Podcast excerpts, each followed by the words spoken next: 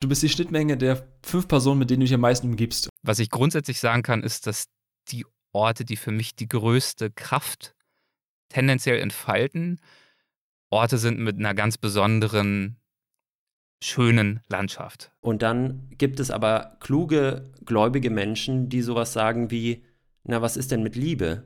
Was ist denn mit einer Seele? Äh, wie gesagt, ich äh, interessiere mich weniger dafür, jetzt über irgendwelche günstigen Flugtickets oder Packtipps oder so zu unterhalten, sondern mich interessiert eben genau diese Dimension, äh, was uns das Reisen ermöglichen kann.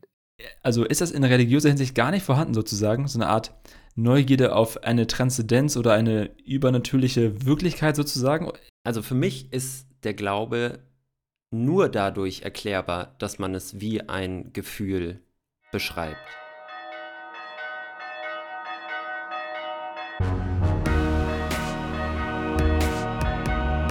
Kater Unser. Begegnungen, die einen Sitzen haben.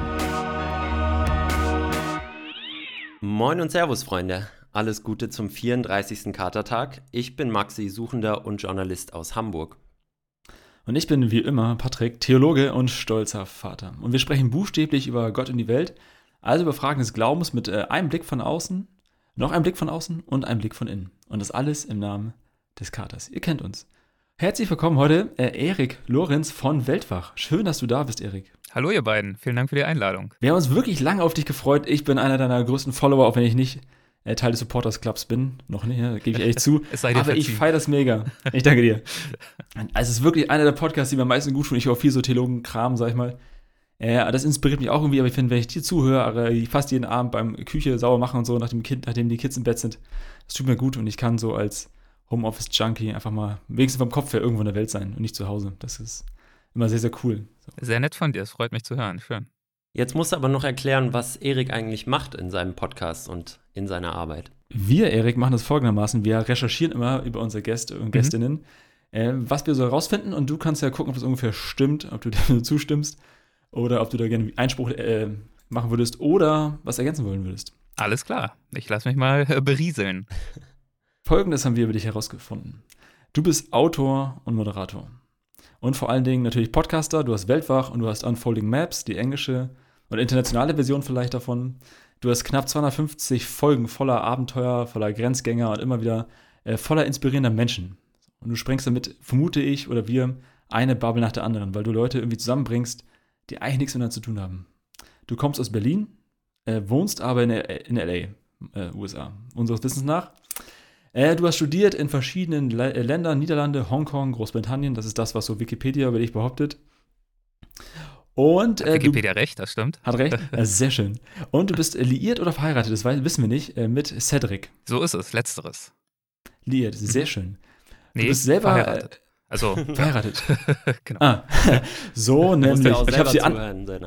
Ja, ich habe es im Skript andersrum stehen. Das ja, ist ja. so. Aber Mist. Also du bist verheiratet mit Cedric, wohnst in LA, äh, bist Grenzgänger und Reisender und du hast einen eigenen Supporters Club, der dir hilft, das, was du tust, zu finanzieren, was ich sehr, sehr cool finde. Und du bist Macher von einem Festival oder von Festivals. Mhm. Das ist so das, was unsere Recherche ergeben hat. Ja, das äh, ist soweit richtig. Gut gemacht. Huh, Maxi. Dann erklär doch vielleicht nochmal in einleitenden Worten, ähm, ja, womit du dich beschäftigst, auch worüber dein Podcast handelt. Ich beschäftige mich schwerpunktmäßig mit Menschen, die aus meiner Sicht wirklich ähm, besondere Geschichten zu erzählen haben, basierend auf besonderen Erfahrungen. Das ist natürlich relativ allgemein formuliert. Ähm, der Podcast, mit dem ich die meiste Zeit verbringe, ich betreibe verschiedene Shows, ist ja schon von euch erwähnt worden, Weltwach.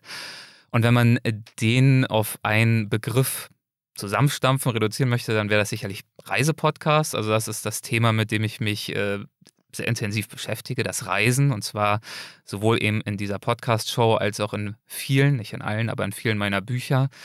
Ähm, aber klar, ähnlich wie bei euch sicherlich das Thema Theologie, Glaube und so weiter. Ähm, das lässt sich sehr leicht reduzieren ähm, auf so einen Begriff, äh, ist dann aber eben doch oft auch viel weiter zu denken und zu fassen, als es dieser Begriff vielleicht im ersten Moment äh, vermuten lässt. Und dementsprechend sind auch die Themen und die Gäste, mit denen ich mich so beschäftige, gerade bei Weltwach, relativ weit gefasst. Also Reisen an sich ist ja erstmal auch nur ein Begriff, der beschreibt, dass wir uns irgendwie auf irgendeine Art und Weise von A nach B bewegen über den Erdball. Aber das Interessante ist natürlich, was dabei passiert, was dabei mit uns passiert, was wir dabei erfahren, was wir dabei lernen. Und das können ganz unterschiedliche Themen sein. Ökologisch, äh, politisch, kulturell, ähm, was auch immer. Theologisch. Dementsprechend versuche ich, theologisch sicherlich auch, ganz klar. Und deswegen versuche ich natürlich, äh, mich mit einer möglichst großen Bandbreite an Menschen und an Themen zu befassen. Und Weltwach ist dafür eine wunderbare Möglichkeit. Ja, das klingt schon mal sehr, sehr spannend. Und was das genau bedeutet, was du auch für Erfahrungen gemacht hast und wie du die Welt erlebt hast, das ähm, hören wir gleich nochmal genauer nach mhm. unserer ersten Kategorie. Der Kater der Woche.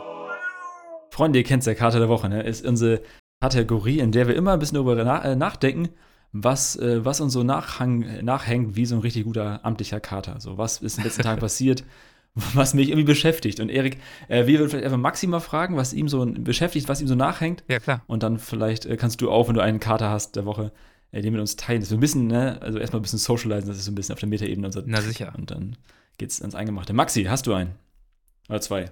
Ja, selbstverständlich. Diesmal habe ich nur einen. Ähm, mein Kater der Woche ist was sehr, man könnte sagen, banales, aber was, was mir auch ganz gut getan hat. Und zwar habe ich diese Woche geschafft, ziemlich viel so Orga-Kram einfach wegzuschaffen. Also ich bin so ein Typ, der tausend hey. Listen hat, To-Do-Listen für alles. Und ähm, da habe ich einige Punkte abgearbeitet diese Woche, was so Rechnungen angeht, Arzttermine und solche Sachen. Alles, was man so vor sich her schiebt und das eigentlich nie machen will. Und diese Woche habe ich mir mal die Zeit genommen und wirklich so eins nach dem anderen abgearbeitet. Und das äh, befreit mich auch tatsächlich so in der Birne, das nicht alles mitzuschleppen, mhm. sondern das auch mhm. einfach mal von sich losgesagt zu haben. Das hat mir ganz gut getan. Das ist nachvollziehbar. total. Erik, total. ich weiß nicht, ob du schon so weit bist, ähm, ob du schon eine Karte der Woche hast. Dann würde ich dich mal fragen. Wir hatten jetzt äh, vor einiger Zeit ein Gespräch bei Weltwach, das bei mir gerade doch da nochmal ähm, besonders nachhängt und wo ich auch äh, gestern auch nochmal ein bisschen länger drüber nachgedacht habe wieder. Das äh, ist ein Gespräch mit Markus Rex. Das ist ah, ja. meiner Meinung nach einer der wichtigsten Wissenschaftler, wenn man so formulieren möchte, Deutschlands, ähm, ist äh, Leiter des Alfred Wegener Instituts, beziehungsweise einer Abteilung dort, die sich mit der Atmosphärenforschung beschäftigt mhm.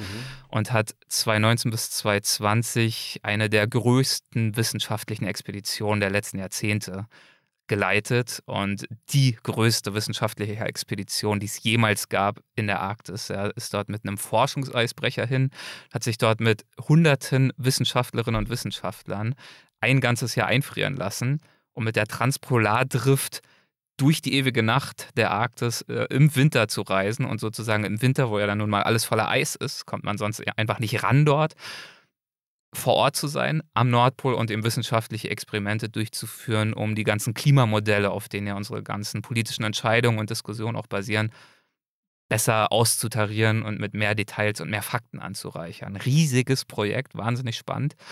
Und er hat uns von diesem Projekt, wie ich finde, sehr, sehr mitreißend erzählt, hat aber davon äh, dann auch abgeleitet am Ende unseres Gesprächs, was er so für politische Vorstellungen hat und für Forderungen hat. Wie sollen wir über das Thema Klimawandel sprechen, Nachhaltigkeit? Und ähm, wie gesagt, ich werde jetzt keine Riesenfass aufmachen. Ich äh, deute nur mal an, warum ich dieses Gespräch auf eine Art und Weise wahrgenommen habe, dass es mir eben jetzt doch noch ein bisschen mehr nachhängt weil ich das Gefühl habe, dass der Diskurs, der diesbezüglich stattfindet, oftmals immer wieder die gleichen Themen durchkaut. Also wir fokussieren uns sehr viel auf, also angefangen jetzt mal von ganz blöd, die, alle Themen sind aber wichtig und relevant. Also ich möchte davon mhm. jetzt auch keins irgendwie ähm, lächerlich machen. Ich will darauf hinaus, dass das aber leider ja noch lange nicht reicht. Also wir reden mhm. übers trennen von Müll, wir reden über organisches Essen, das ist super wichtig natürlich. Wir reden sehr viel über Inlandsflüge, die nun sein oder ja. nicht, oder Tempolimit und dergleichen. Ja. Und Markus Rex macht in dieser Folge, und das hat bei mir nochmal so ein paar Aha-Momente gegeben, äh, den Punkt, dass das alles gut und schön ist und dass es auch wichtig ist, dass wir uns da alle engagieren und als Gesellschaft weiterentwickeln, dass wir aber eins nicht aus den Augen verlieren sollten, um die gewaltigen Veränderungen vorzunehmen, die wir brauchen, um dieses Thema in den Griff zu kriegen, mhm dürfen wir uns nicht damit begnügen, Maßnahmen zu ergreifen, die dafür sorgen, dass wir uns jetzt äh, vorübergehend besser fühlen. Wir haben ja was gemacht, die aber als Hm. äh, Kehrseite oder als indirektes Resultat dann zur Folge haben, dass große Teile der Gesellschaft diese Maßnahmen nicht mitgehen und sozusagen so eine Anti-Haltung einnehmen, wie Ja. es beim Thema Mhm. Tempolimit und äh, innerländische Flüge, wo ich auch kein Fan von bin, ähm, das nur so am Rande erwähnt, äh, definitiv der Fall wäre, sondern Mhm. wir brauchen Maßnahmen, die langfristig von einem großen Teil der Gesellschaft getragen werden und die wirkungsvoll sind. Und er sagt, diese Maßnahmen, die wir oft besprechen, sind weder ausreichend wirkungsvoll, noch werden sie langfristig von einem großen Teil der Gesellschaft getragen. Und deswegen sieht er das Problem, und er ist nun wirklich kein Anti-Fridays for Future Mensch oder so, sondern ganz im Gegenteil. Er sieht eben das Problem, dass viele unserer Diskussionen gut gemeint sind, aber eigentlich die Gefahr bergen, uns eher davon abzuhalten, diese gewaltigen Ziele erreichen zu können. Mhm. Und ähm, naja, ich, wie gesagt, will jetzt nicht einen Riesenfass aufmachen, aber da hat er mich wirklich nochmal sensibilisiert dafür, dass wir uns es nicht so einfach machen dürfen, dabei äh, nach Lösungsansätzen zu suchen, was wir und was die Politik jetzt tun kann und muss, sondern dass es um die Effektivität geht der Maßnahmen, die wir einleiten und aber eben auch um die langfristige Zustimmung eines hinreichend großen Teils der Gesellschaft. Naja, macht die Aufgabe nicht leichter, ist aber, glaube ich, wichtig zu berücksichtigen. Das war eine, übrigens eine mega Folge. Also ich habe die gefeiert, sehr gern gehört. Ich habe, äh, das, Maxi ist auch gleich mein Kater der Woche. Ich mache einfach weiter, ne? Ja, sehr gerne. Ich habe äh, stundenlang, seit, äh, ich habe das tagelang, jeden Tag so ein, zwei Stunden äh, Epoxidtische geschliffen für meinen Bruder und Oh, so okay. zu, zu, zum Geburtstag. Also Ja. so, ja. auch Never Ending Story, auch ein Fass. Das ist mehr Arbeit, als es bei Instagram immer aussieht, Ja, so, so einen Tisch zu machen. Ist cool geworden, habe ich auch euch beide gehört und ein paar andere Folgen von dir. Ich hatte ja Zeit. Und es war schon eine bewegende Folge, fand ich. Auch gerade das letzte Drittel, wie du sagst, wo er anfängt, äh, gut über das Thema nachzudenken politisch. Hat mich sehr äh, inspiriert. Und meine Frage war, wo war Erik Lorenz auf diesem Schiff?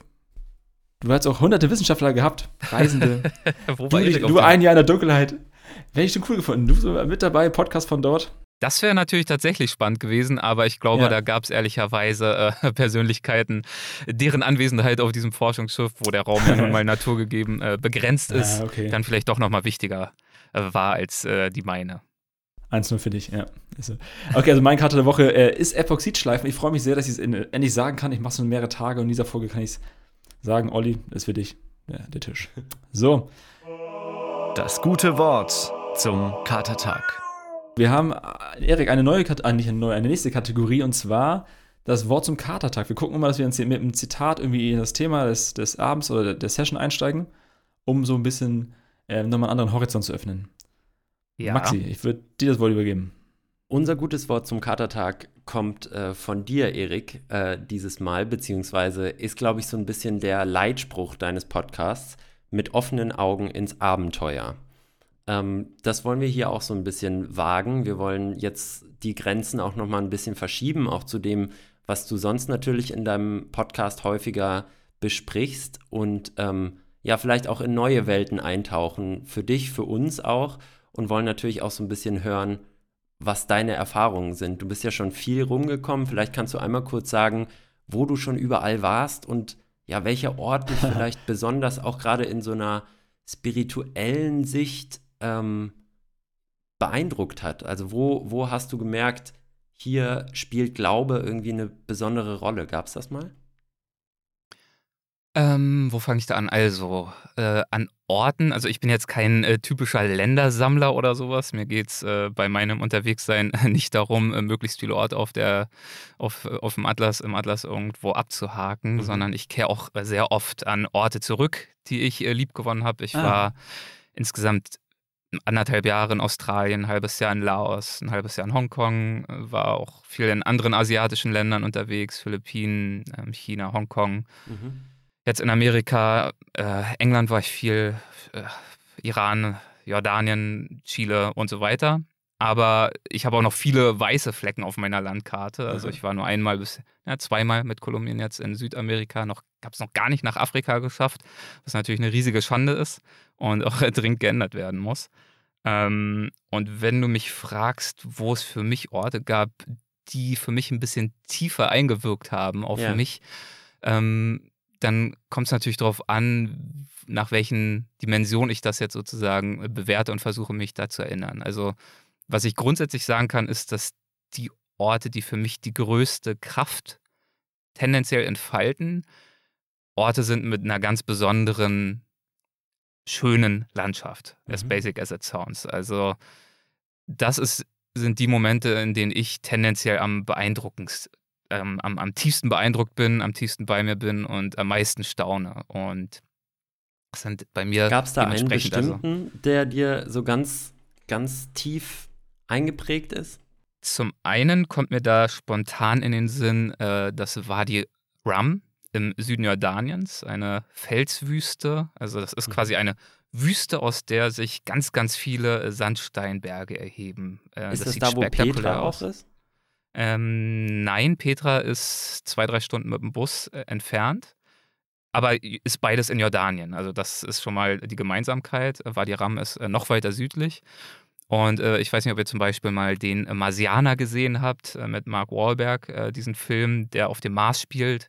Das wurde dort gedreht. Also, ähm, Wadi Ram ist so eine typische Marslandschaft, genau wie man sich die vorstellt. Und genau deswegen werden auch viele Filme gedreht. Übrigens jetzt auch kürzlich Dune wurde auch viel dort gedreht. Das ist eine wahnsinnig äh, beeindruckende Landschaft, die wirklich wirkt wie nicht von dieser Welt, habe ich so in dieser Form auch noch nie irgendwo gesehen, ansatzweise. Das war ähm, für mich ein absolutes Wow-Erlebnis, dort unterwegs zu sein.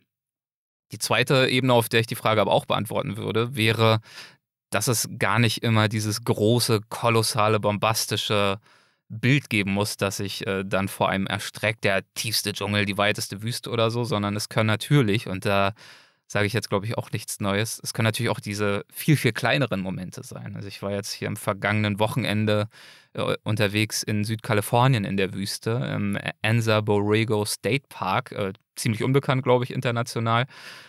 Wunder, wunderschön, ähm, eine der wenigen Orte, die traumhaft schöne Natur bieten und in denen trotzdem auch wildes Zelten erlaubt ist, ähm, hier in äh, Kalifornien. Das heißt, da kann man einfach auf eigene Faust unterwegs sein, irgendwelche Dirt Roads abfahren, abends anhalten, das Zelt aufbauen, so ein kleines Lagerfeuer machen, wenn man einen Grill zumindest mitbringt ähm, und sozusagen keine Spuren hinterlässt mit diesem Feuer. Und dort dann einfach in der absoluten Stille zu sitzen abends, ohne Lärmverschmutzung, ohne Lichtverschmutzung, unter einem Himmel, der so klar leuchtet, als würde man in einem Planetarium sitzen und diese Atmosphäre und diese sich dann auch rasch abkühlende Luft wahrzunehmen und ähm, die Windstille und die wenigen Geräusche, die es dann vielleicht doch noch gibt, weil irgendwo mal ein Windhauch an einem dürren Ast rüttelt oder ein paar Sandkörner übereinander reibt. Das sind natürlich für mich Momente, die auf einer ganz anderen Ebene beeindruckend sind und die man natürlich äh, glücklicherweise viel, viel häufiger finden kann, als jetzt so ein Ort wie Swadi Rum das allererste Mal im Leben zu betrachten. Das ist mega, wenn du es beschreibst. Das ist so, als ob man gerade so, so, also so, so einem guten Hörbuch zuhört oder so, wie, so, wie du eine Szene beschreibst. Und ich finde das irgendwie cool. So, ich als Theologe würde vielleicht sagen, das ist schon so, ich werde aus mir selbst herausgerissen von etwas Größerem. Manche würden sagen, das ist Gott, andere würden sagen, das ist das Universum, Schicksal, Natur, keine Ahnung. Aber es ist ja erstmal, ich finde es cool wahrzunehmen, das ist ein, Moment, den ich nicht machen kann, vielleicht, dass das wenige oft viel mehr ist. Das hast du auch einer deiner Gäste mal gefragt, glaube ich. Äh, wie wenig brauchst du eigentlich, um glücklich zu sein? Und das ist ja, ist ja wahrscheinlich so ein Moment, wo man einfach auch dann vielleicht schon ein Stück weit Glück empfindet, was immer das für einen sein mag, dann aber dieses, wie du es gerade beschrieben hast. Ja, das ist ja das Interessante, dass diese Reduktion von Komplexitäten, um es jetzt mal ganz verklausuliert zu formulieren, das ist ein wiederkehrendes Thema, dass die tatsächlich für Menschen immer wieder dazu führt, glücklicher zu sein, weil sie näher bei sich sind und bei ihren eigentlichen tieferen Bedürfnissen. Das ist ja völlig klar. In unserem schnelllebigen Leben, wo uns jederzeit tausend Ablenkungen äh, drohen, wo wir alle Möglichkeiten haben, uns zu entscheiden, jede Entscheidung aber auch wieder das Gefühl mit sich bringt, dass wir gleichzeitig uns auch gegen ganz viele Dinge entscheiden, die wir dann vielleicht verpassen. Ähm, das sorgt natürlich für Unruhe. Und wenn ich zum Beispiel, ähm, ich zitiere das auch des Öfteren, hast du bestimmt auch schon gehört, ähm, bei Weltwach, an meine Gespräche denke mit Christine Türmer. Das ist die meistgewanderte Frau der Welt. Das ist immer so ein simples ja. und einleuchtendes Beispiel, deswegen ja. erwähne ich es immer auch ganz gerne. Ähm, die hat mittlerweile, ich weiß gar nicht, 50 oder 60.000 Kilometer zu Fuß zurückgelegt in aller Welt, um die ganze Welt. Ihr Alltag ist einfach das Gehen. Und damit geht natürlich eine wahnsinnige Reduktion einher. Sie lebt im Zelt und wie sie selbst sagt, auch im Dreck. Also das ist äh, jetzt auch nicht immer nur schön und gemütlich, aber das ist eben das Leben, das sie führt. Und als sie irgendwann äh, mal ein paar Tage wirklich tief in der Wildnis war, äh, in Nordamerika, ich weiß jetzt gar nicht mehr wo, und dann irgendwann nach Tagen des der Einsamkeit, des Schleppens, des Schwitzens, auch des Hungerns so ein Stück weit. Man muss das ja auch alles schleppen, hat da nichts als irgendwelche Instant-Noodles äh, bei sich. Mhm. Als sie dann so ein altes Wanderpaar getroffen hat am Ende dieses Wildnisabschnitts und die ihr dann so ein äh, Schokoriegel geschenkt haben, da meinte sie, also sie war in ihrem früheren Leben erfolgreiche Geschäftsfrau, sie meinte, das war so ein Glücksflash, so eine körperliche Form, so eine simple Form Ja. des Glücks, wie sie es in ihrem früheren Leben bei einer Gehaltserhöhung äh, oder sowas äh, nie auch nur ansatzweise wahrgenommen hat, weil diese Mhm. Glücksmomente, die wir in unserem normalen, in Anführungszeichen, Leben wahrnehmen, oftmals eben viel, viel indirekter sind. Da ist dann eine Zahl, die sich ändert und irgendwann kann man sich davon irgendwas kaufen oder so. Aber diese reduzierten Momente, die haben natürlich, ähm, und das haben wir, viel, glaube ich, auch viele von uns schon wahrgenommen, haben natürlich eine ganz, ganz andere Kraft in dieser Hinsicht. Ja, und sie wird ja auch, also wenn sie mit dir darüber redet, wird sie nicht von ihrer. Gehaltserhöhung erzählen, sondern sie erzählt von diesem Riegel. Das Mhm, also zeigt, welche, welche, welche Wertigkeit, Bedeutung es für sie hat. Ich wollte gerade auf die reduzierten Momente nochmal eingehen, weil ähm, das ja auch Momente sind, wo religiöse, spirituelle Menschen häufig auch so ein besonderes, so eine besondere Verbundenheit fühlen. Entweder zu sich selbst oder auch zu einer anderen Form von, ja, etwas, was größer ist als man selbst vielleicht. Ähm, magst du auch für unseren Hintergrund nochmal ein bisschen erklären, was du glaubst, wie du auch mit solchen spirituellen, theologischen oder ähm, ja, transzendenten ähm, Wahrheiten sozialisiert bist, also Mhm. was dein Hintergrund Oder ist. Momenten, ja. Gerne. Also das, äh, was du gerade gesagt hast, äh, unterstreiche ich äh, jedenfalls schon mal äh, grundsätzlich, dieses Gefühl der Verbundenheit. Mhm. Und die Frage ist ja, die du stellst, womit äh, sind wir verbunden? Und äh, Genau. wenn ich jetzt erstmal damit einsteigen darf, so einen ganz kleinen Bogen zu schlagen, würde ich sagen, in solchen Momenten bin ich genau mit den drei Dimensionen potenziell verbunden, ähm, die ich auch versuche zu erkunden bei meinen Reisen und natürlich auch in meinen Gesprächen. Und das ist zum einen fühle ich mich natürlich in diesem Moment sehr stark verbunden mit mir selbst, genau aufgrund dieser äh, Reduktion, weil ich einfach äh, diesen ganzen Noise und diese ganzen Ablenkungen ja ein Stück weit ausgeblendet und abgeschafft habe. Das geht natürlich wunderbar in so einer einsamen Sternnacht irgendwo in der Wüste. Das versuchen andere durch Meditation und Achtsamkeitsübungen auch im Alltag zu integrieren. Manchen gelingt es besser, manchen äh, vielleicht weniger. Ähm, natürlich ähm, suche ich bei meinen Gesprächen und Reisen auch nach einer Verbundenheit mit meiner Umwelt. Das heißt, mit der Landschaft, die mich umgibt, mit der Gegend, die mich umgibt und natürlich auch mit den Menschen, die mich umgeben. Also das ist ja auch, ich zitiere auch immer ganz gern äh, Andreas Altmann, ähm, einen der großen deutschen Reisebuchautoren und auch ein sehr, sehr äh, gern gesehener Gast bei Weltwach. Er ist auch regelmäßig bei uns äh, zu Besuch, der immer von der schönsten Gier der Welt spricht, nämlich der Neugier, der Neugierde, und äh, die ihn auch antreibt. Die Neugierde auf die Welt, die Welt besser zu verstehen, die Neugierde, die Menschen besser zu verstehen, die sich auf ihr bewegen und dabei dann natürlich auch die Neugierde darauf und die Lust daran, sich selbst ein Stück weit besser zu verstehen durch diese Interaktion mit Mhm.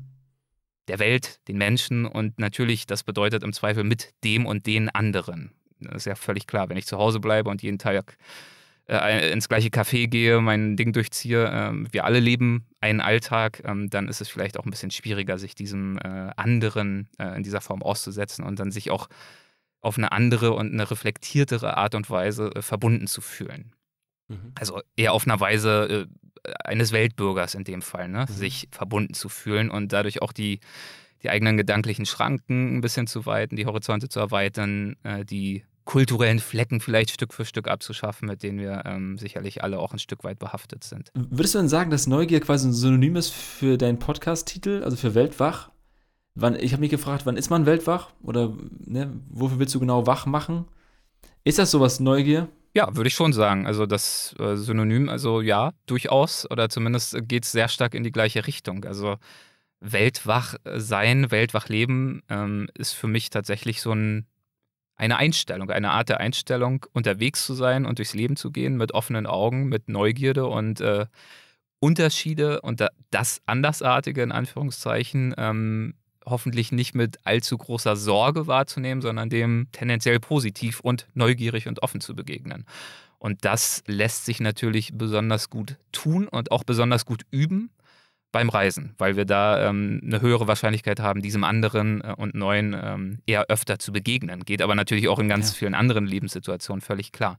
Aber darin liegt für mich ein Wert des Reisens und deswegen sind Reisen, äh, wie gesagt, ich äh, interessiere mich weniger dafür, jetzt über irgendwelche günstigen Flugtickets oder Packtipps oder so zu unterhalten, Mhm. sondern mich interessiert eben genau diese Dimension, äh, was Ja. uns das Reisen ermöglichen kann in Bezug auf das Bemühen, vielleicht ein bisschen neugieriger noch zu werden, als wir es ohnehin schon sind, ein bisschen weltwacher zu werden und dann natürlich auch herauszufinden, auf welche Weise meine Gesprächspartnerinnen und Gesprächspartner diese Neugierde schon befriedigen konnten. Ja. Wo du gerade sagst, das Neue, das andere kennenlernen. Äh, Nochmal die Frage in, in so einer religiös-theologischen Mhm. Hinsicht. Ähm, wo kommst du daher und was hast du an anderen Vorstellungen und Lebensweisen auch in dieser Hinsicht kennengelernt? Ja, genau, das war der das Finale, das bei meinem Bogen noch fehlte. Äh, gut, dass du da nochmal nachfragst.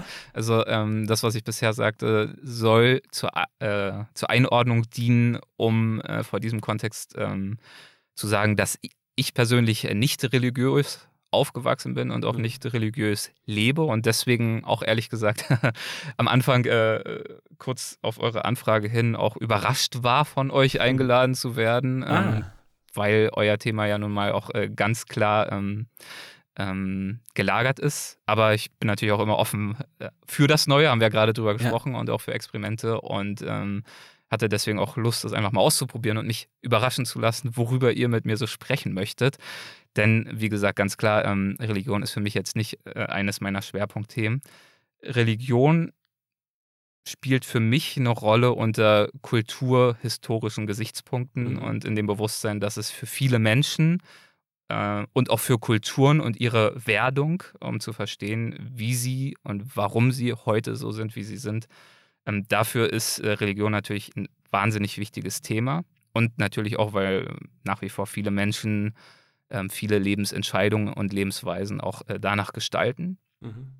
Aber ähm, für mich selbst spielt das eine sehr untergeordnete Rolle in meinem Leben, bis gar keine Rolle. Also wenn ihr mich fragt, was bedeutet für mich Verbundenheit und Spiritualität, dann ähm, ist das bei mir äh, genau das, was ich gerade schon beschrieben habe, sehr stark verhaftet in mir, in meinen Mitmenschen, in meiner Umwelt, in meinen Mhm. Gedanken, in meiner äh, Gegenwart, andere würden es vielleicht als Achtsamkeit bezeichnen, wie auch immer, ähm, hat für mich aber nichts mit irgendeiner übergeordneten äh, Kraft oder Macht zu tun, die ich nicht verstehen kann. Natürlich können wir alle nicht die Wirklichkeit ergreifen, begreifen, erfassen, verstehen. Das liegt schon daran, dass, also sehen wir ja schon, Auf keinen Fall. ähm. Fledermäuse haben eine andere Wirklichkeitswahrnehmung als wir. Äh, Verschiedene Wesen nehmen verschiedene Ausschnitte der Wirklichkeit wahr. Ähm, deswegen ist sowieso das, was wir nah wahrnehmen und verstehen, ja äh, schon sehr, sehr eingeschränkt. Dazu kommt, dass wir auch unter wissenschaftlichen Gesichtspunkten noch lange Ja, nicht alle Antworten haben. Aber ich bin ähm, für mich selbst komplett äh, in der Welt der Wissenschaft und der Beweise und der Nachvollziehbarkeit ähm, verhaftet und fühle mich da auch sehr wohl. Ich finde das spannend. Also, ich, also erstmal eine coole Antwort, sehr ehrlich und äh, auch greifbar, finde ich. Da kann man was mit anfangen. Ich finde, das ist ein schönes Wording. Ich habe mich also gerade gefragt, wenn ne, du so, mal so, so affin bist für Reisen, für Neues, für Offenes und das dich auch richtig anträgert, vielleicht so eine Neugierde.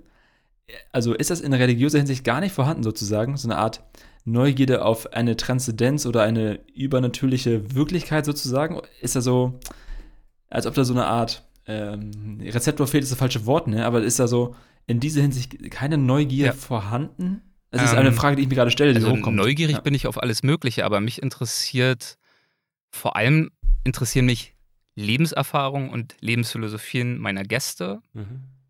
Und das führt natürlich ähm, dazu, Ah ja, dass wir auch mhm. viele Lebensentwürfe besprechen, die sehr, sehr unterschiedlich geartet sein können. Das finde ich natürlich wahnsinnig spannend. Und je unterschiedlicher, je andersartiger im Vergleich zu dem, wie ich lebe und was ich kenne, desto ähm, besser ist es natürlich fürs Gespräch, desto anspruchsvoller ist es hier und da natürlich auch. Wenn ihr mich aber fragt, äh, ob ich denn nicht selbst äh, dann auch irgendwie eine Neugier haben müsste, das stärker zu erforschen, zu verstehen, zu durchleuchten, für mich, was ähm, unter Religion, äh, unter dem Gott oder dem Gottesartigen äh, zu Mhm. verstehen ist, muss ich sagen, ich äh, muss da nach den richtigen Worten suchen. Der, ich ich weiß nicht, ob mir da ein Rezeptor fehlt, aber ich erforsche gern Dinge, die sind. Und ähm, ja. also ihr kennt Ah. sicherlich auch Richard Dawkins, ist ja sehr bekannt, wahrscheinlich bei euch jetzt äh, nicht so wahnsinnig beliebt, könnte ich mir vorstellen, mit seinem Och. Buch der Gotteswahn und so weiter. Aber er macht natürlich immer ein paar sehr gute, auch plakative Ja. Punkte. Und ähm, er bringt dann äh, so, so, so Beispiele wie, ähm, ja, ich natürlich bin ich neugierig nach Gott und ob es einen Gott gibt. Und zwar genau auf die gleiche Art und Weise, wie er, so schreibt er es, wie ich auch neugierig bin, ob es das fliegende Spaghetti-Monster gibt oder die Zahnfee. Also das ist für mich, sind das alles äh, Ja. Konzepte und Konstruktionen, die ähm, historisch in irgendeiner Art und Weise eine Funktion erfüllt haben und äh, gesellschaftlich auch heute natürlich noch wichtige Funktionen erfüllen, die aber ähm, nicht basiert sind auf Beweisen, Anhaltspunkten und mit denen, genau, und für mich, äh, und Aber da- lass mich da ganz kurz Ja, einhaken. nicht Da evident ich- erstmal. Ne? Das finde ich ganz spannend, weil mir geht es ja im Prinzip ähnlich. Ne? Also ich würde Mhm. mich auch nicht als zu einer Religion zugehörig beschreiben. Ich mag dieses Label Agnostiker nicht so gerne, aber irgendwo da würde ich mich verorten. Also ich weiß auch nicht sicher, was das ist, an das ich glaube. Und ich glaube auch nicht, dass mir irgendjemand anderes mir sagen kann, an was ich glauben soll, sondern ich bin da selber auch irgendwie auf einer Reise und ich muss das selber irgendwie rausfinden. Ich finde Ja. das aber ganz spannend und gerade auch sich mit anderen Leuten, die total anders sind als ich, ähm, mich damit mit den Leuten und ihren Glaubenserfahrungen auseinanderzusetzen, finde ich total spannend, weil mir das dann auch immer Perspektiven eröffnet. Das ist wirklich wie eine Reise, wenn du in ein neues Land kommst, was du noch nie gesehen hast, ist es so auch, wie wenn du in verschiedene natürlich soziale Strukturen Einblick erhältst, in die du sonst gar nicht reinkommst, weil du eben nicht dahin gehst oder die Leute nicht so um dich hast und man häufig auch nicht diese Art von Gespräche hast. Lass mich nur ganz kurz so auf das, was du gerade ähm, erwähnt hast von Dawkins und so, das kenne ich natürlich auch. Und das sind natürlich auch Fragen, die ich mir stelle und inwiefern Mhm. ähm, ist das alles begründbar und äh, belegbar. Und dann gibt es aber kluge, gläubige Menschen, die sowas sagen wie, na, was ist denn mit Liebe? Was ist denn mit einer Seele? Würdest du bestreiten, dass es das gibt? Nein. Hast du es gesehen? Nein. Kannst du es empirisch nachweisen? Nein.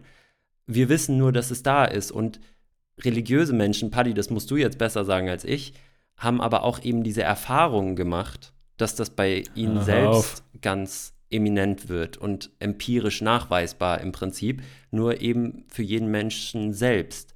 Und zur Liebe sind wahrscheinlich alle Menschen oder fast alle, die allermeisten, irgendwie prädestiniert zu was Göttlichem, zu was Übermenschlichem, muss man sich, glaube ich, in unserer heutigen Zeit, das war ja auch die, die längste Zeit der Menschheit eigentlich, oder sagen wir mal, die letzten zweieinhalbtausend Jahre oder sogar noch mehr, war das ja gar nicht so, weil es irgendeine Art von Spiritualität ja gab, die quasi vorgeschrieben wurde.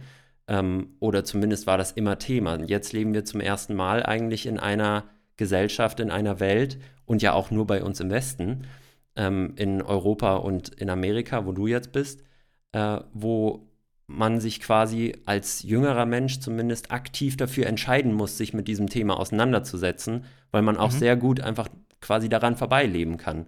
Aber das war ja die längste Zeit nicht so. Paddy, du musst vielleicht mal sagen, ähm, du hast ja selber auch Erfahrungen gemacht, wo du gemerkt hast, dass da ist was, was nicht aus mir kommt. Also kannst du das so ein Mhm. bisschen noch in bessere theologische Worte packen, als ich das jetzt gerade getan habe? Ihr seid beide bessere Redner als ich, da bin ich ganz ehrlich. Also wenn ich an Moderation denke, denke ich mal, wie wird Erik das baust formulieren? aber einen Druck auf. Wenn ich, wenn ich überlege, wie wir die mal nachfragen, denke ich aber oft, ja, komm, so ein bisschen warme Dusche ist auch dran. Aber wenn ich überlege, wie wir die mal nachfragen, frage ich immer, was wird Maxi sagen, so. Ja, aber, ähm, Mhm. also ich komme aus einem anderen Setting. Ich bin Pastorensohn. Das kann man jetzt in alle Richtungen hören. Als kam, kam, kam die raus aus seiner Bubble oder so, hat es nie geschafft. Oder auch als, als, als Segen. Ne? Ich ähm, habe kein anderes Wording als du, Maxi, sondern eher, eher vielleicht ein anderer Erfahrungshorizont oder eine Erfahrungswelt, die nicht besser ist, die einfach nur anders ist. Ich bin auch kein Fan von klassischen Gottesbeweisen, die sind seit Immanuel Kant widerlegt, da braucht man gar nicht viel darüber diskutieren. Man kann auf einem sehr klugen Niveau viele Dinge versuchen zu, also, zu hinzulegen, dass es beim anderen auch Klick macht, aber am Ende Genau, aber das finde ich ja, gerade so halt spannend beweisen, in so. Unterhaltungen, Find, wie wenn- wir sie jetzt teilweise auch mit sehr, sehr klugen, gläubigen Menschen und auch Theologinnen Ja. und Theologen hatten. Ähm, ist es für mich schon immer wieder so, dass ich ein Stück weit einfach mehr verstehe, was diese Leute antreibt und was, warum ihr Glaube eben nicht nur blödes Nachgelaber ah, ja. von mhm. dem ist, was man seit Kindheitstagen äh, mitbekommen hat, sondern wirklich auch auf gewissen, ja, Füßen, stabilen Füßen steht. Und dann kann ich es auch mehr nachvollziehen. Auch wenn ich diese Erfahrungsebene selbst noch nicht gemacht habe, ist es aber wie eine Welt, die mir eröffnet wird. Und ich habe aber noch nicht das Ticket, um dahin zu fahren selber. Aber ich weiß zumindest, wie es da aussieht und ich, ich äh, kann die Landkarte immer ein Ah. bisschen besser verstehen und erkennen. Erik, ich habe mich gefragt, ähm, welche Zuhörer gerade so, und du hast auch selbst, selbst gesagt, verschiedene Lebensentwürfe und Konzepte hörst du. Wir haben jetzt gerade die, unsere dritte Season Mhm. von Karte Unser ist die Z- Vielfalt-Season so. Äh, bist du eigentlich, oder wie verwirrt bist du, wenn du gefühlt jede Woche zwei neue Lebenskonzeptentwürfe hörst, die auch eh ver- manchmal richtig sexy klingen, wenn ich ehrlich bin, und wahrscheinlich auch von Leuten kommen, die dir auch imponieren, weil die einfach nochmal in ihrer, in ihrem Bereich Spitze sind, so egal ob es äh, die ganzen Reiseprofis sind oder so. Verwirrt dich das? Weil du, ich finde, du wirkst oft so, also ich mal gesetzt und so, als würdest du Mhm. wissen, was du willst im Leben. Kann ja auch ganz anders sein, ne? aber mich würde es verwirren. Ich denke, wenn jemand äh, von seiner Wüstenwanderung erzählt, so, ich will auch Mhm. so sein. Da kommt der Polartyp, ich will auf dem Schiff mitfahren. So, ich weiß gar nicht mehr, was ich will am Ende. Würde ich nicht sagen, es verwirrt so? mich, eher bereichert und ähm, es geht mir natürlich äh, auch nicht darum, dass ich äh, Ah. das Ziel habe, jetzt äh, all das, was äh, meine Gesprächspartnerinnen und Gesprächspartner mir so vorgelebt haben, ähm, jetzt nachzumachen, sondern das Ziel ist natürlich, dass wir als Zuhörende, zu Mhm. denen gehöre ich ja auch, irgendwas daraus ziehen können. Also wenn Messner mir erzählt, wie er im Everest, am Everest oder am Nanga Parbat mit dem Tod gerungen hat, dann spornt mich das jetzt, das ist natürlich ein extremes Beispiel, nicht Mega. dazu an, das ihm nachzumachen. Aber ähm, aus seiner Wahrnehmung und seinen ja Ja. auch sehr philosophischen Gedanken zum Sinn von Risiko und äh, dem Zusammenhang, ähm, sich dem auszusetzen Ah, und äh, mhm. dadurch auch Glück zu finden, daraus kann man sich natürlich dann doch wieder was ziehen oftmals. Und Mhm. äh, so geht es mir eher in den Gesprächen. Also ich nehme das, was meine Gäste mir erzählen, ähm, eher auf einer anderen Ebene wahr und ziehe mir da ganz viele unterschiedliche kleine Bausteine raus. Und es stimmt, ich fühle mich relativ äh, gut gesettelt in dem, äh, wie ich bin, wie ich leben möchte und so weiter.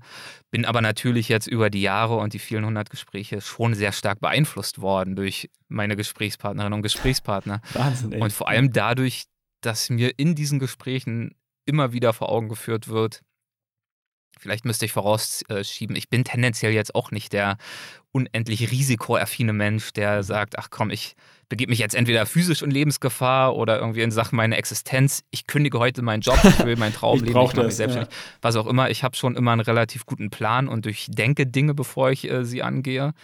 Vielleicht auch manchmal ein bisschen zu lange, das kann schon sein. Und äh, meine Gesprächspartnerinnen und Gesprächspartner haben mir sehr eindrücklich immer wieder vor Augen geführt, dass das Leben dann besonders reichhaltig wird, besonders aufregend wird, wenn es auch mal aufreibend ist. Also dieses Missverständnis, dass äh, Sicherheit und ähm, ein glatter Boden, ein gerader Weg, äh, ein guter Plan ähm, uns hilft dazu, ähm, sozusagen das, äh, die Zumutungen, das Ruppige auszublenden und dadurch äh, happy und äh, beseelt durchs Leben zu gehen, ist, glaube ich, ein Missverständnis.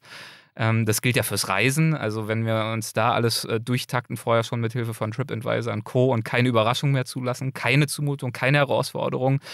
Ähm, wie gesagt, die Herausforderungen können körperlich sein, wenn ich irgendwie mich in die Wildnis begebe, können aber vielleicht auch kultureller Natur sein dann drohe ich das alles auszublenden. Und dann drohe ich natürlich auch zu verhindern, dass ich an diesen Herausforderungen, an diesen Reibungen wachsen kann. Und deswegen ist es natürlich immer so ein Balanceakt, sowohl beim Reisen als auch beim übrigen Leben, ähm, da nicht zu wild und zu bunt ist zu treiben, aber schon auch immer mal wieder einen Schritt zu wagen, äh, wenn man auf irgendwas Lust hat, wenn man sich von irgendwas äh, inspiriert oder zu irgendwas motiviert fühlt, dann eben doch mal auch sich ein bisschen aus der Deckung zu wagen. Und ich finde, ähm, das lässt sich beim Reisen eben sehr gut lernen, gerade aus den besagten Gründen. Da lauern die Herausforderungen, da lauert das Neue an jeder Ecke, wenn wir es äh, richtig machen, in Anführungszeichen. Gibt natürlich kein richtig Ja. und kein falsch, gibt unterschiedliche Reisende mit unterschiedlichen Präferenzen. Und das lässt sich aber natürlich auch wunderbar aufs übrige Leben übertragen. Und deswegen haben mir diese Gespräche schon geholfen, auch dabei, auch für mich größere Entscheidungen zu treffen, jenseits Mhm. vom Reisen. Also eben tatsächlich mich mit meinem Kram selbstständig zu machen, nach Amerika zu gehen. Das waren Mhm. jetzt auch keine Dinge alles, die mir äh, super leicht gefallen sind, sondern die habe ich, glaube ich, wirklich nur deswegen auch äh, so durchziehen können, äh, weil ich diese ganzen Gespräche geführt habe in den letzten Jahren, muss ich schon sagen. Ich würde gerne nochmal zu so bestimmten Punkten mit dir gehen. Äh, vielleicht fallen dir da welche ein. Du hast eben schon diese drei schönen ähm, Bereiche aufgemacht. Das Ich selbst, die Umwelt und die Menschen. Und ich finde, in allen drei Dimensionen kann man Punkte finden und ich glaube, da ist das Reisen eine sehr gute Möglichkeit dafür, auch etwas, ja, ich will nicht immer äh, spirituell sagen, das klingt immer so ein bisschen e esoterisch, aber so ein bisschen was ähm, zu erfahren, wo man merkt, das kommt nicht von mir oder das ist jedenfalls ganz anders als alles, was ich kenne. Das kann sowohl in, wie wir es eben schon hatten, in der Einsamkeit sein, wo man sich selber besser kennenlernt, das kann in der Natur sein, wo man ähm, einen Teil der Natur sieht, wo man einfach nur mit offenem Mund und äh, ja, offenem Geist auch davor steht mhm. und äh, gar nicht versteht, wie, wie das alles sein kann und wie toll und faszinierend die Natur sein kann. Das kann aber auch bei Menschen sein, finde ich, äh, wo man tatsächlich inspirierende Begegnungen hat mit Menschen, die einem auch wirklich neue Perspektiven öffnen. Also kannst du vielleicht da nochmal beschreiben, hattest du in welcher Dimension auch immer mal so einen Moment, wo du dachtest, oh krass, das ist ja irgendwie mehr als das, was ich sehe und was ich empirisch nachweisen kann. Was ich empirisch nachweisen kann. Also das ist jetzt ehrlicherweise für mich äh, schwer zu erfassen, was du genau meinst. Denn es gibt natürlich Begegnungen, die meinen Horizont wahnsinnig erweitert haben, Menschen, die mich äh, geprägt haben mit einer komplett anderen äh, Weltsicht. Ähm, Aber war da eine dieser Weltsichten vielleicht eine, eine spirituelle, eine religiöse?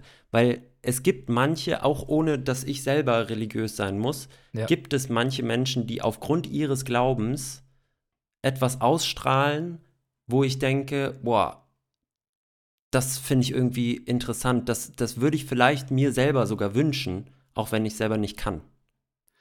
Auf jeden Fall. Also Spiritualität äh, im Sinne von äh, sich verbunden fühlen und äh, im Sinne von Lebensphilosophie definitiv. Ich würde nur ähm, in meinem Fall nicht bestätigen können, dass das dann auf eine Art und Weise geschehen ist, die ich mir nicht erklären konnte oder die was Übergeordnetes beinhaltete, sondern mhm. ich könnte das ah. äh, im mhm. Zweifel, glaube ich, äh, sehr gut erklären, was mir an diesen Lebensentwürfen und in der Art und Weise über das Leben nachzudenken ähm, so gut gefallen hat. Deswegen äh, aus sozusagen einer religiösen Perspektive betrachtet, äh, könnte ich da jetzt kein starkes Beispiel anführen.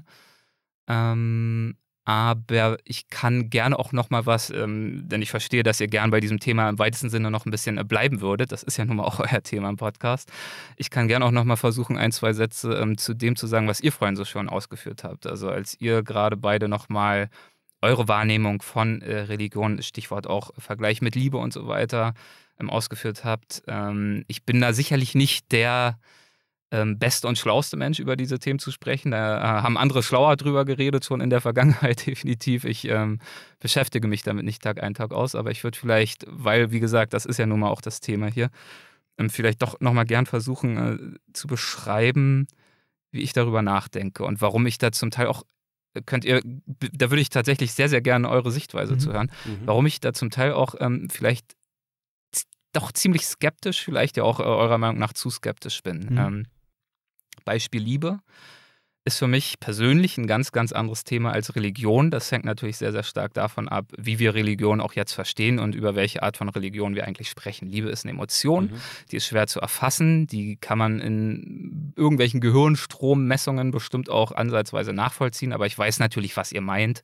Ähm, das ist natürlich ein sehr, sehr immaterieller Gefühlszustand. Mhm. Hat für mich relativ wenig mit ähm, zum Beispiel einer Institution zu tun, einer religiösen, oder auch mit dem Fakt, dass Religionen historisch und auch heute ja noch durchaus versuchen, äh, Wahrheiten meiner Auffassung nach, meinem Verständnis nach, zu verbreiten. Wahrheiten, man kann immer sagen, ja, das äh, muss man ja differenzieren ähm, zwischen einem Beweis und dem Glauben. Der Glaube ist ja gerade dadurch definiert, dass es keinen Beweis gibt mhm. und man mhm. sich trotzdem verbunden fühlt. Und gleichzeitig, ähm, also es nimmt ja auch Ausmaße gerade in Amerika bis hin zum Creationism, wo dann sozusagen darum gerungen wird, ob man jetzt in der Schule ähm, den Darwinismus und die Evolutionstheorie ähm, äh, Ja. Verabreicht den Kindern lehrt oder Nee, ob es ja. eben äh, eher die alternative Ja. Variante ist, dass die Welt 6000 Jahre alt ist und alles so geschaffen wurde, wie es ist. Ähm, ist ja natürlich durch äh, Fossilien krass. und durch tausend Sachen längst widerlegt.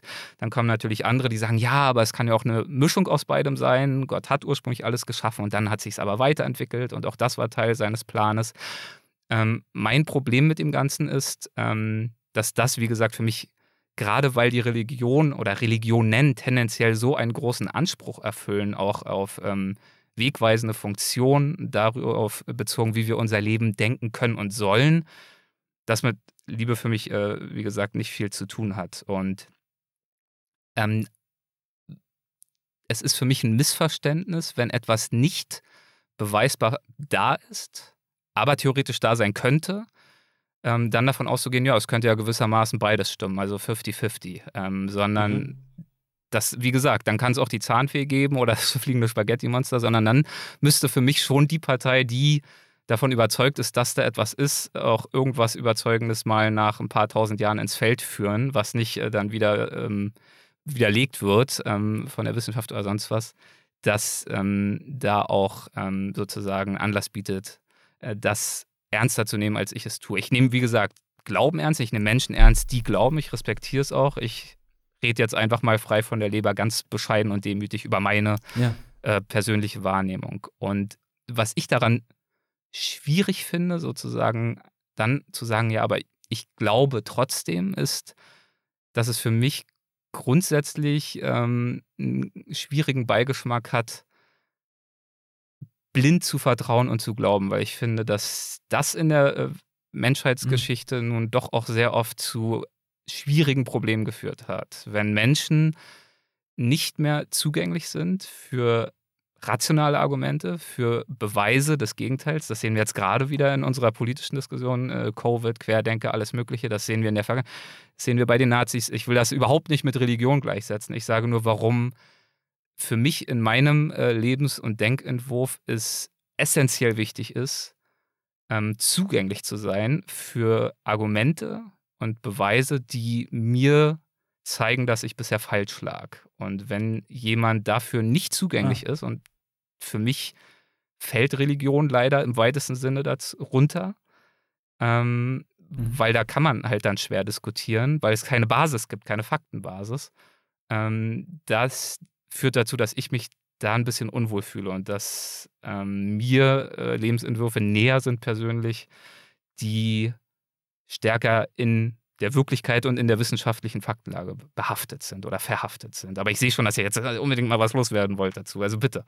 Ich verstehe das total. Ich will auch nur ganz kurz was einwerfen. Ähm, Mhm. Ja. Ich glaube nämlich, Wirf. also für mich ist der Glaube nur dadurch erklärbar, dass man es wie ein Gefühl beschreibt. Und wir beide, die Ah. eben nicht eindeutig gläubig sind und oder ich zumindest, ich weiß, ich will nicht über dich sprechen, aber ich, der nicht sich einer, sich einem Glauben verschreiben kann, nicht sagen Mhm. kann, ich weiß oder ich glaube an einen bestimmten Gott und ich weiß in gewisser Weise, wie mein Gott aussieht. Ähm, ich kann es nur nachvollziehen, wenn es auf Gefühlen basiert. Und aus Gefühlen kann ganz viel entstehen. Und Gefühle können auch ganz viele harte, reale, nachprüfbare Konsequenzen haben. Und dann kann man quasi von der Konsequenz auf die Wahrheit dessen zurückschließen. Das ist das Einzige, was ich nachvollziehen kann. Weil ein Gefühl ist was Immaterielles, was nicht Greifbares und was auch nicht empirisch Belegbares. Ähm, aber ein Gefühl kann ganz reale Konsequenzen haben. Und wenn die positiv sind, dann ist das Ursprungsding vielleicht auch gar nicht so schlecht. Deswegen, da, da würde ich dir ein bisschen widersprechen, weil ich glaube, für mich ist es ein viel sinnvollerer Gedanke, den Glauben mit einem sehr starken, überzeugten Gefühl gleichzusetzen, als mit irgendwas anderem, weil das dann sowieso zwangsläufig vor die Wand fahren würde. Aber Paddy kann das bestimmt besser beschreiben aus einer, aus einer Innenperspektive. Ich will nur Nee, ganz nee, kurz nee, nee. zwischenschieben, äh, ich fasse mich kurz, versprochen, dass raus. ich dir natürlich zustimme. Also wenn Gefühle zu positiven Konsequenzen führen, ist ja alles wunderbar. Ich würde nur äh, historisch Mhm. betrachtet eben auch ins Feld führen, dass das äh, gerade äh, bei religiösen Konflikten, die bis heute anhalten, nun nicht unbedingt immer der Fall ist. Aber bitte. Total, aber wie viele Leute haben sich äh, wegen Liebe zerstritten oder wegen Freundschaft oder anderen Werten? Also nur deswegen finde ich den, den Schon, dass Glauben deutlich nicht- weniger ähm, gewaltsame Konflikte in der Menschheitsgeschichte aus diesen Gründen geführt worden sind als Oder aus Machtwille. Lass uns Mhm. Machtwille sagen. Das ist auch quasi ein äh, Gefühl von Egoismus vielleicht, dass einzelnen Menschen, ich will das gar nicht aufrechnen, aber es gibt Mhm. viele verschiedene Gründe, die auch allesamt historisch sein können und allesamt einen institutionellen Charakter irgendwann haben können. Grundsätzlich aber nur auf, nur in Anführungszeichen, auf ein Gefühl, auf das, was im Kopf von Menschen vorgeht, basiert. Aber Paddy, sorry. Apropos Kopf. Ja, äh, also vielleicht, äh, liebe Hörer, Hörerinnen, ne? Vielleicht geht euch gerade so wie mir. Also man hat so, also man hört zu und es kommen so tausend Gedanken, die so wie eine Waschmaschine sind, die auf tausend Umdrehungen läuft pro Minute und man weiß gar nicht, wo man zuerst reingreifen soll. Man greift rein in den Kopf und irgendein Gedanke kommt raus. Das ist so. Ich finde es sehr inspirierend, euch beiden zuzuhören. Das ist. Das verwirrt mich, aber auf eine gute Art und Weise. Sorry dafür. Macht Spaß, weil ich auch überall anknüpfen könnte. Nee, das ist, das ist cool. Ich finde, und du hast recht, also Religion als Wort ist eigentlich verbrannt. Das hat zu viel Geschichte, als dass man dann auch instant, also aus dem Stand heraus, irgendwie darüber neutral diskutieren könnte. Es ist zu viel im Namen von Religion, von Glaube, auch von Gott äh, kaputt gemacht worden. Da muss man, da kann man sich gar nicht für entschuldigen für andere Sachen. Aber es ist einfach viel Schlechtes, äh, gerade wenn der Anspruch ist, dass Gott Liebe ist, wenn also, dass der Selbstanspruch Gottes ist und dann sein Bodenpersonal so viel Scheiße damit macht, dann ist es einfach, ich sag mal, kein gutes äh, Zeugnis in der Welt so, ne? Ganz, ganz platt gesagt. Ich gehe mit euch so. Ich glaube, ähm, Kritikpunkt an Dawkins wäre auch, dass kein, äh, kein ernstzunehmender Theologe versuchen würde, Gott zu beweisen. Also es ist auch ein Fehlansatz so, zu sagen, äh, Gott hat den Anspruch, naturwissenschaftlich bewiesen zu werden. Er steht irgendwie hinter der Natur, ist nicht in der Natur zu finden, so per se. Aber es ist ja auch jetzt keine Dawkins-Vorlesung, weil ich bin auch kein Experte. Ich bin unter Freunden nicht als der Theologe bekannt, sag ich mal so. Ja. Ja. Ärzte, Praktiker. Ich mache die Projekte und so, meine Freunde sind die, die schlauen Männer oder schlauen Frauen. Aber ich finde das sehr spannend zuzuhören, was Liebe ist, was Wahrheit am Ende ist, ob Wahrheit immer evident ist, ne, oder Wahrheit auch etwas ist, was ich also durch Begegnung erst entsteht, Mhm. sozusagen. Also, wie finde ich die Wahrheit über Maxi heraus? Wir haben uns kennengelernt als Christ und nicht Christ, sag ich ja ganz platt. fantastisch ist, ja. Äh, erste Skepsis. Ja. Ja, mega. Und das, äh, und das geht, man kann miteinander Absolut. reden. Das ist auch ein cooler, äh, cooler Punkt für uns, aber auch zu sagen, ähm, wie ist aus Skepsis Freundschaft oder Vertrauen geworden, indem man Mhm. sich aufeinander eingelassen hat und gemerkt hat, ja, der andere ist gar nicht so schlimm, wie ich dachte. Und ich habe das Gefühl manchmal, dass äh, Wahrheit um Gott äh, ähnlich ist. Also ich kann es nicht evident machen, das kann ich nicht, das kann auch kein anderer. Und mein Gefühl ist halt, ne, also ich habe mein Wording dafür, dies, das Vokabular, das ich nutze, ist halt Gott für die Momente, wo ich außerhalb von mir bin oder wo ich das Gefühl habe, ich werde angesprochen von etwas anderem. Aber das ist auch kein, ne, kein missionarischer Akt hier gerade. Das ist eher so ein, ich versuche zu beschreiben, was in Ja. mir vorgeht. Weil ich selber total verwirrt bin, weil ich habe auch die gleichen Fragen oder ähnliche Fragen wie ihr beide. Und ich finde manchmal innerhalb der, also aus der Binnenlogik ist vieles nicht konsequent. Man ist ja nicht ehrlich, man betet dann doch die Sätze runter, die andere sagen und so. Und aber eigentlich haben viele, glaube ich, die Fragen, die ihr auch habt und können Dinge eigentlich nicht glauben. Aber Das die ist Bubble geil. Sorry, ich muss das ganz kurz ein, einschmeißen, weil Hau wir raus, sind jetzt in der dritten Staffel. Wir sind bei Ja. Folge 34 mittlerweile. 34. Und ich merke, dass es einen Prozess zwischen uns beiden gibt, dass Paddy immer mehr Natürlich. meine Aspekte und meine Argumente mit aufnimmt und sich quasi dafür, ich will nicht sagen rechtfertigt, aber äh, das mit einbezieht und ich gleichzeitig seine Perspektive mit Mhm. mir aufnehme und quasi jeder Ja. argumentiert gerade so für die andere Seite, dass man noch mehr Mhm. Verständnis haben muss. Ich sage, dass man mehr Verständnis haben muss für Leute, cool. die glauben, obwohl ich selber nicht glaube. Und Paddy sagt, dass man mehr Verständnis haben muss für die Leute, die nicht glauben, obwohl er glaubt. Ja, vielleicht ist es auch ein gutes, ähm, ein guter Landanflug, den Maxi gerade ansetzt, so als äh, Steward oder Stewardess im Flugzeug, die gerade eine Ansage macht und alle wissen, oh, jetzt anschnallen und so. Äh, ich finde, Maxi, um es abzuschließen, äh, ich habe irgendwo gehört, du bist die Schnittmenge der fünf Personen, mit denen du dich am meisten umgibst. Und wir verbringen viel Stimmt. Zeit. Und ich finde, das färbt, natürlich färbt das ab auf andere. Ja, die Couleur ändert sich bei vielen. Und äh, du bist, äh, Erik, in einer Welt voller Reisender, voller Abenteurer, voller Grenzgänger. in allen Dimensionen. Das finde ich sehr, sehr, ähm, ja, einfach, das finde ich imponierend so. Für alle, die gerade bei Maxi noch im Kopf her waren, so was macht das mit Menschen, die glauben. Du hast eine Folge ähm, mit einem Fotografen, glaube ich, aufgenommen, der den Dalai Lama, Dalai, äh, Dalai Lama begleitet hat. Das fand ich sehr cool, weil ich auch während der Folge dachte, was hat auf diese Person denn eingewirkt? Ne? Wie ist der verändert rausgegangen, dieser, dieser Fotograf, der ich glaub, ein Jahr, halbes Jahr, sechs über Monate viele Jahre hinweg. Also er war über Dalai viele. Jahre Manuel Über Bauer, Jahre das der, der oder einer der persönlichen Fotografen des Dalai Lama, hat ihn, ich weiß gar nicht, über zehn Jahre Mega. hinweg, glaube ich, begleitet, um sozusagen das führende äh, fotohistorische und zeitgenössische Dokument zum Dalai Lama zu erstellen. Also ein umfassendes äh, fotografisches Porträt, arbeitet jetzt gerade auch an einem Film mit und über den Dalai Lama. Und äh, witzigerweise Ah. ist er bald auch wieder bei Weltwach zu Gast. Ich habe ihn vor ein paar Monaten in der Schweiz getroffen. Ähm, gibt dann wieder eine Folge mit ihm. Aber ja, ich erinnere mich sehr gut, das ist schon eine Weile her. Das war in, ich glaube, Folge Paar 40, würde ich jetzt mal schätzen, mit ihm. Und ähm, das, Ja, das cool, waren mega natürlich äh, tolle Erzählungen, die er da mitgebracht hat. Ähm, aus Tibet, aus dem Himalaya. Hm. Wird sich auch gut in Instagram-Bio machen, also Fotograf vom Dalai ist das, Lama und ja. so. Äh, Maxi, Ja, dann ähm, setzen wir mal zum Landeanflug an von unserer Reise, die wir hier mittlerweile schon hatten. Äh, wir sind schon in die Overtime gegangen und äh, Okay. rappen jetzt ab mit folgender letzter Kategorie. Drei Dinge. letzte Kategorie heißt bei uns drei Dinge. Also, das sind drei Dinge. Und wir dachten, wir sind heute mal ganz clever drauf. Und zwar klauen wir deine letzte Kategorie. Oder eine deiner Kategorien, und zwar die Oh je. Halbsätze. So, heute bist du mal dran. Jetzt haben wird es wir nochmal knackig am Ende. Ja, Maxi, ich würde sagen, du kann das, kannst so schon abmoderieren. Willst du Ja, mal gerne. Also, äh, starten? wir ähm, stellen dir drei Halbsätze vor und du beendest sie möglichst in einem Halbsatz. Also Der nicht. kann natürlich aber ganz, ganz lang sein. Effizient. Ne? Die Tricks kann ich natürlich von. Aber- ja, ich versuch's mal. Ich wir, gebe mir wir, Mühe. wir schreiben hier mit. Also wenn irgendwo zwischendrin ein Punkt kommt, dann hauen wir dazwischen. Nein. Okay. Du, du darfst auch äh, vielleicht noch ein halbes Sätzchen dranhängen, aber wir schauen mal, was du dazu sagst. Die letzte Herausforderung, an der ich gescheitert bin, hat mich gelehrt. Verschachtelt können wir auch.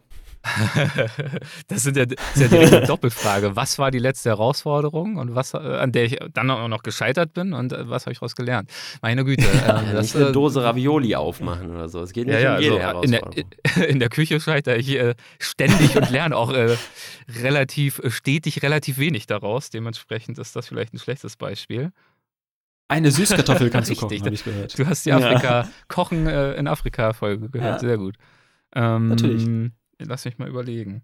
Gab es was auf Reisen? Also bei mir ist es häufiger so, wenn ich auf Reisen bin, dann muss man ja auch gern mal improvisieren.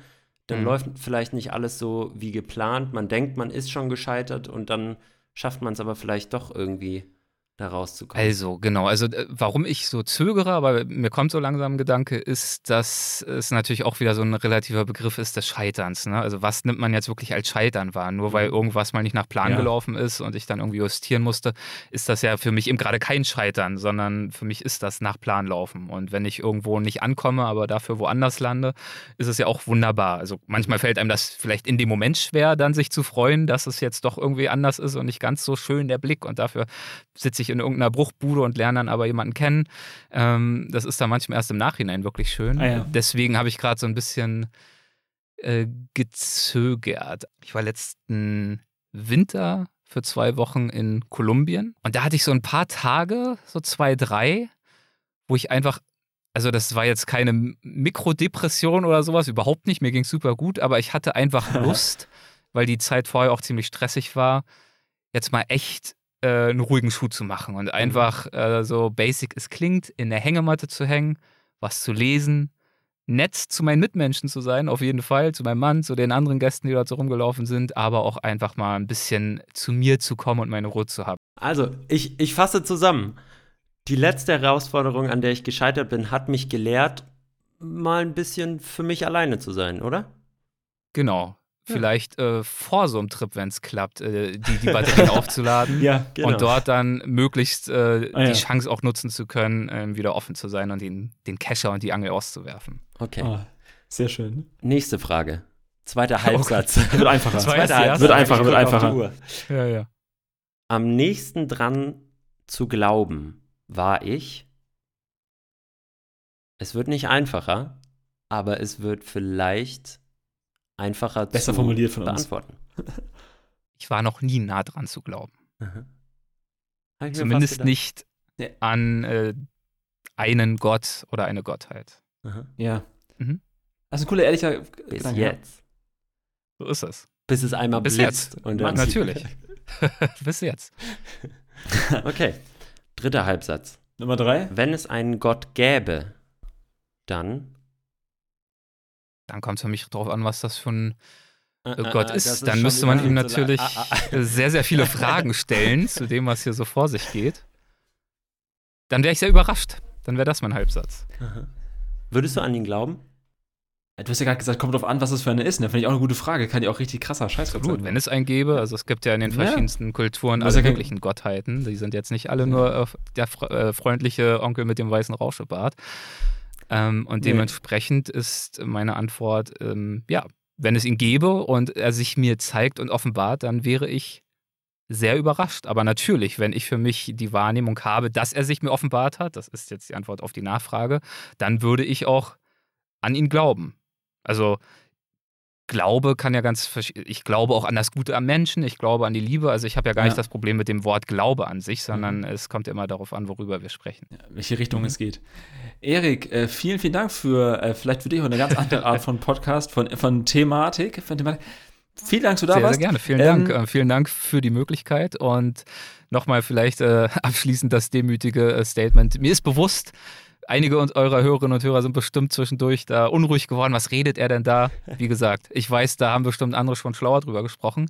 Aber ihr habt mich ja nun mal eingeladen, deswegen ist es, glaube ich, auch. Ja. in meiner äh, Verantwortung, ähm, so darüber zu sprechen, wie ich persönlich darüber Natürlich, natürlich, auf jeden Fall. Und es geht auch darum, die Vielfalt der Menschen abzubilden und eben nicht immer nur die gleiche äh, Kategorie von Ebengläubigen Mhm. hier einzuladen und mit denen, ähm, Ja.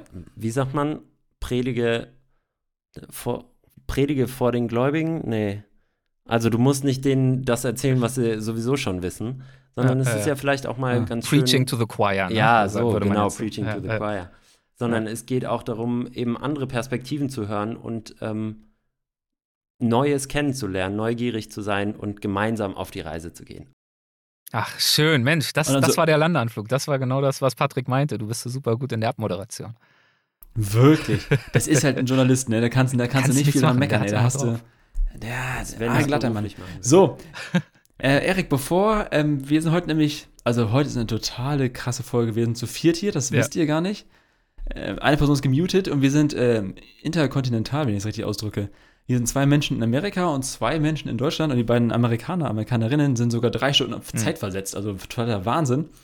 Und heute wird Lena, es ist äh, die- einfach die gute Seele von Karte Unser, ne? Lena, du hältst uns zusammen, du bist der Klebstoff.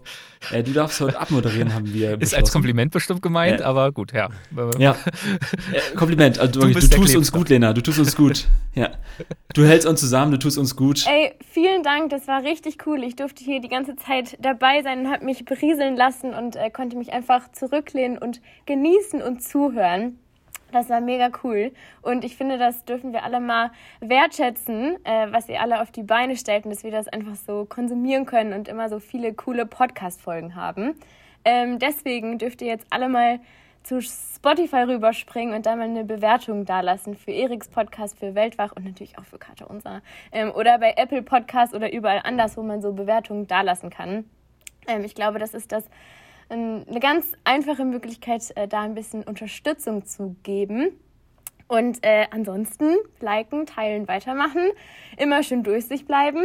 Ähm, und miau und tschüssi. So sieht's aus. Tschü Dank, Tschüssi, auf Erik. Wiedersehen. Tschüss. Macht's gut, vielen Dank. Ciao. Ciao.